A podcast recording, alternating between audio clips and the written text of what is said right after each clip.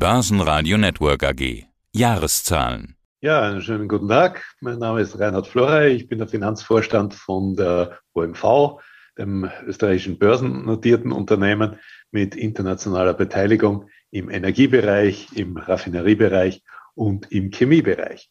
Und ich freue mich, Ihnen heute etwas zu unseren Jahresergebnissen vorzustellen. Ich freue mich hier auf ein Gespräch. Genau, das ist das Entscheidende. Die Jahreszahlen kommen, die Berichtssaison läuft, die Jahresberichtssaison. In den letzten Tagen kamen auch schon andere Öl- und Gasplayer, will ich jetzt mal sagen, dran. Ich habe gestern eine Statistik gesehen, dass ExxonMobil und Chevron zusammen so viel verdient haben wie alle Öl- und Gasunternehmen im Vorjahr zusammen. Überall Rekorde. Das ist das Thema, mit dem ich gerne starten möchte. Folgerichtig steht auch in Ihren Jahreszahlen für 2022 ein Rekord. 5,2 Milliarden Euro Gewinn plus 85 Prozent gegenüber Vorjahr. Das war schon ein herausragendes und außergewöhnliches Jahr für Sie und für den gesamten Sektor. So kann man es wohl sagen, oder?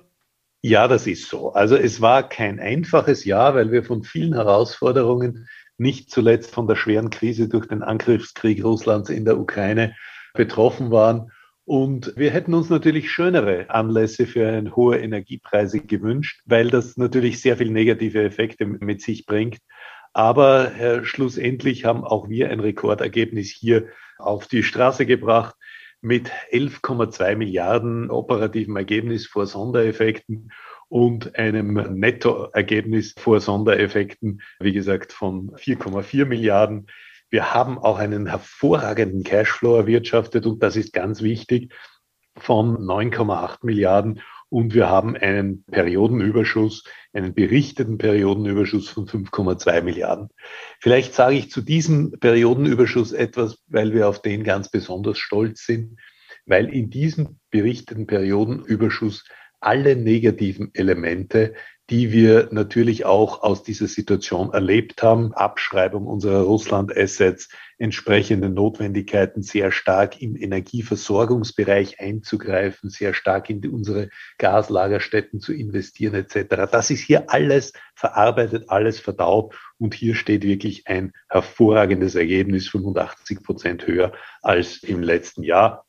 Wichtig ist auch, dass wir sowohl in der Wirtschaftlichkeit mit einem Return on Capital Employed von 19 Prozent über das Gesamtjahr als auch beim Cashflow von einem operativen Cashflow vor Networking Capital von 9,8 Milliarden hier ein wirklich sehr gutes Ergebnis zur Stärkung unserer Bilanz und zur weiteren Fortsetzung unserer Strategie in der Transformation erreicht haben.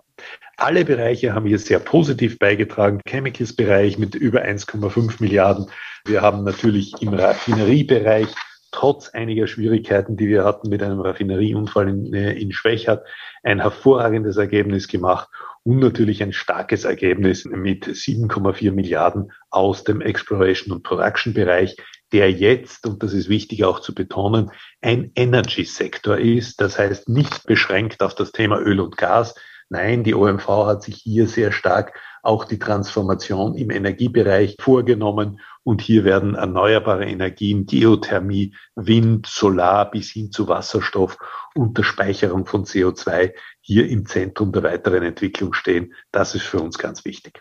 Ja, gerade den letzten Punkt sprechen wir natürlich gleich nochmal an. Erstmal bleiben wir nochmal beim äh, vergangenen Jahr. Der Grund ist klar, Sie haben ihn schon genannt. Die Preise sind regelrecht explodiert nach dem russischen Überfall auf die Ukraine. Sowohl Öl als auch Gas im Preis stark geblieben. Aber man hat auch gesehen, irgendwann war damit auch mal Schluss. Wie man immer so schön sagt, die Bäume wachsen nicht in den Himmel. Wie steht's denn um die Preise? Pendeln die sich ein? Bleibt's da volatil? Man muss ja auch sagen, China kommt voraussichtlich jetzt wieder zurück mit großem Energiedurst auf den Weltmarkt. Also was erwarten Sie für Preise? Also zunächst ist zu sagen, dass natürlich dieser Preisschub, den wir gesehen haben, im Öl auf der einen Seite, aber ganz besonders im Gas, wo wir ja Preise gesehen haben, über 200, teilweise sogar über 300 Euro pro Megawattstunde. Diese Preisexplosion war sehr stark einer antizipierten Energieknappheit geschuldet, die durch die faktische Energiekriegserklärung Russlands an Europa natürlich ausgelöst wurde. Hier hat Europa sehr stark positiv gewirkt und da hat auch die OMV einen entsprechenden Anteil daran, die Energiesicherheit hergestellt.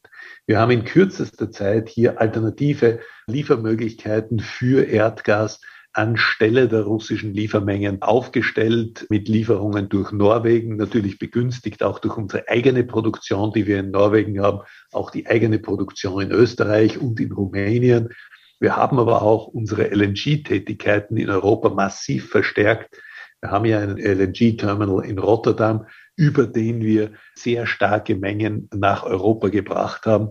So konnten wir unsere gesamten Kunden, das gesamte Portfolio, das wir haben von über 40 Terawattstunden durch alternative Quellen, alternativ zu russischem Gas, hier entsprechend versorgen, eine Versorgungssicherheit herstellen und damit auch eine Entspannung der Energiepreise. Es ist so, dass durch das sehr schnelle Befüllen der Speicher die Angst vor dem Winter genommen werden konnte. Das war ja ein massives Thema, dass man gesagt hat, wird man im Winter heizen oder essen können. Und man kann beides. Also die Speicher sind voll, die Energieknappheit, die vorhergesehen war, ist nicht eingetreten. Und das hat natürlich auch dazu geführt, dass die Preise sich jetzt wieder normalisiert haben. Wenn ich von Normalisierung spreche, dann ist das relativ. Wir sind immer noch auf relativ hohen Preisniveaus.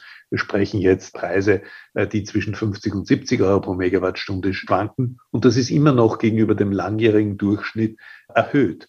Aber es ist nicht mehr ein Krisenpreis. Es ist ein Preis, der die Nachfrage widerspiegelt. Es ist ein Preis, der auch das Gas als äh, wertvollen Energiestoff würdigt aber es ist nicht mehr der Krisenpreis, der über 100, 200 Euro pro Megawattstunde liegt und natürlich extrem auch die Kosten bei Privathaushalten, bei öffentlichen Einrichtungen und bei Unternehmen nach oben getrieben hat. Hier haben wir eine deutliche Entspannung. Damit ist auch ein Beitrag geleistet, dass es nicht zu einer massiven Rezession der Wirtschaft kommt.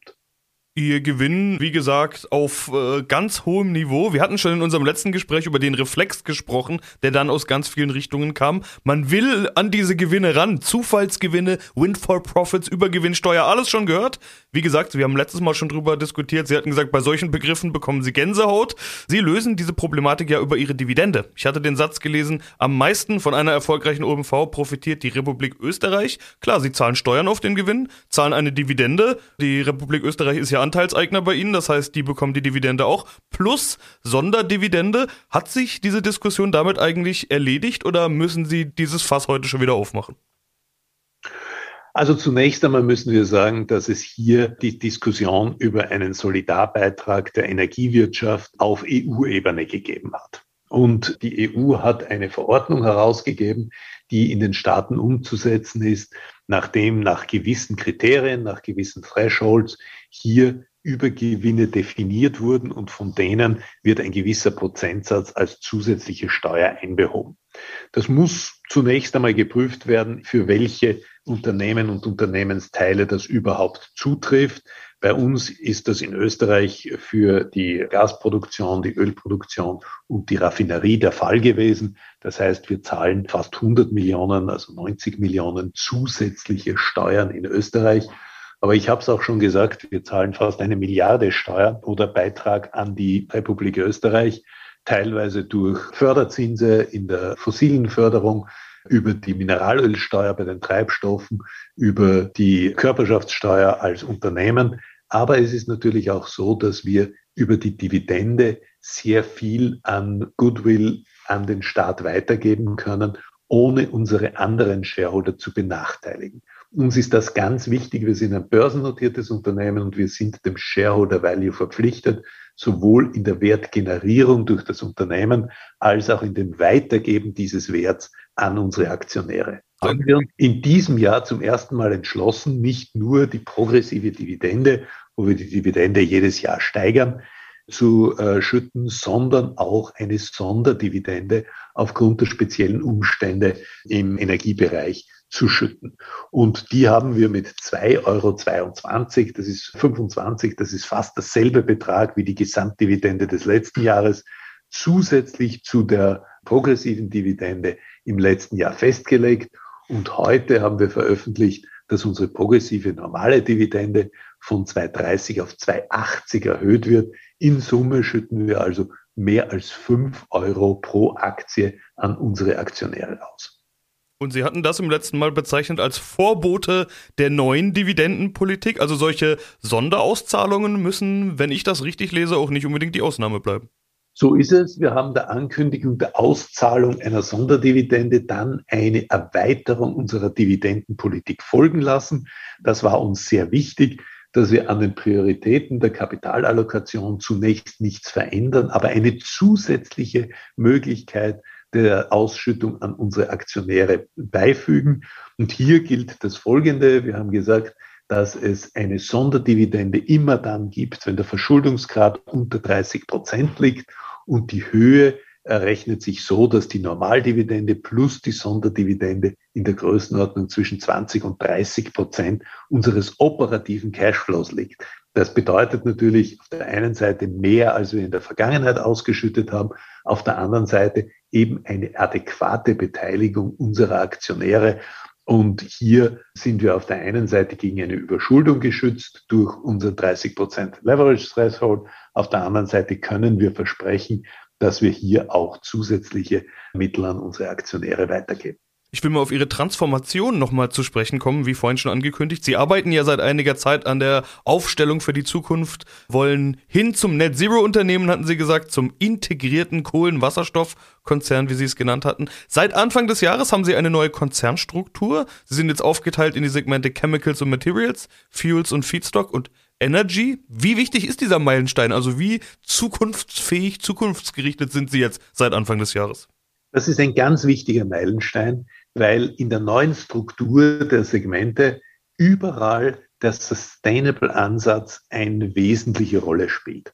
Ich beginne mit dem Chemicals- und Materials-Bereich, wo uns die Zirkularwirtschaft besonders am äh, Herzen liegt. Das heißt, die Wiederverwertung von den Produkten, die wir erzeugen, auf der einen Seite und auf der anderen Seite der Einsatz von nicht fossilen Ausgangsstoffen in die Produktion. Das heißt, dass wir auch wirklich hier die Möglichkeit sehen, durch synthetische Öle, die wir einsetzen, durch Wiederverwertung von Plastik, Plastic Waste beziehungsweise wertvolle Einsatzstoffe aus gebrauchten Materialien direkt in die Wertschöpfungskette. Das wird, sage ich mal, auch den Kunststoffbereich massiv revolutionieren, so wie das in früheren Jahren ja schon in der Stahlindustrie, in der Papierindustrie, in der Glasindustrie passiert ist. Hier wird die Kunststoffindustrie einen ganz deutlichen Schritt in Richtung Nachhaltigkeit machen. Und da sind wir Vorreiter mit den Technologien, die wir selbst entwickelt haben. Aber wir haben auch Technologien zugekauft, auf die wir auch Patente haben, so dass wir hier deutliche Schritte wirklich in Richtung einer nachhaltigen Industrie gehen können. Im Bereich der Raffinerie gehen wir den Weg sehr stark in Richtung synthetische Kraftstoffe, insbesondere grüne Kraftstoffe für den Bereich, wo Mobilität nicht durch elektrische Antriebe ersetzt werden kann, ob das jetzt im Schiffsbereich, im Flugverkehr oder bei Schwerlast da ist. Dort werden wir synthetische Treibstoffe, Wasserstoff und andere innovative Elemente, die auf biogener Herstellung beruhen, entsprechend einsetzen. Wir sind extrem stolz darauf, dass wir auch schon die ersten wirklich physischen Mengen von grünem Flugzeugtreibstoff an die Lufthansa Group, insbesondere die Austrian Airlines, hier liefern konnten. Und hier haben wir auch langfristige Verträge über die nächsten zehn Jahre abgeschlossen. Und last but not least im Energy-Bereich.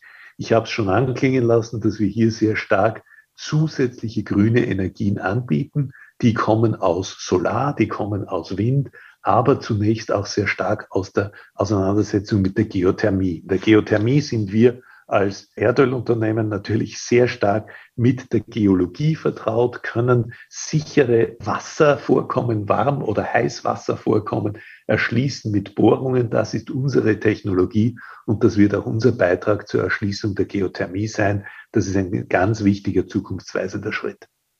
Also alles für die Zukunft gerichtet. Dann wünsche ich Ihnen erstmal viel Erfolg auf diesem Weg. Herr Flore, soweit vielen Dank. Herzlichen Dank auch und noch einen schönen Tag. Börsenradio Network AG. Das Börsenradio. Hat Ihnen dieser Podcast der Wiener Börse gefallen? Dann lassen Sie es uns doch wissen und bewerten Sie unseren Podcast mit vollen fünf Sternen. Vielen Dank und bis zum nächsten Podcast. Alles rund um Börse.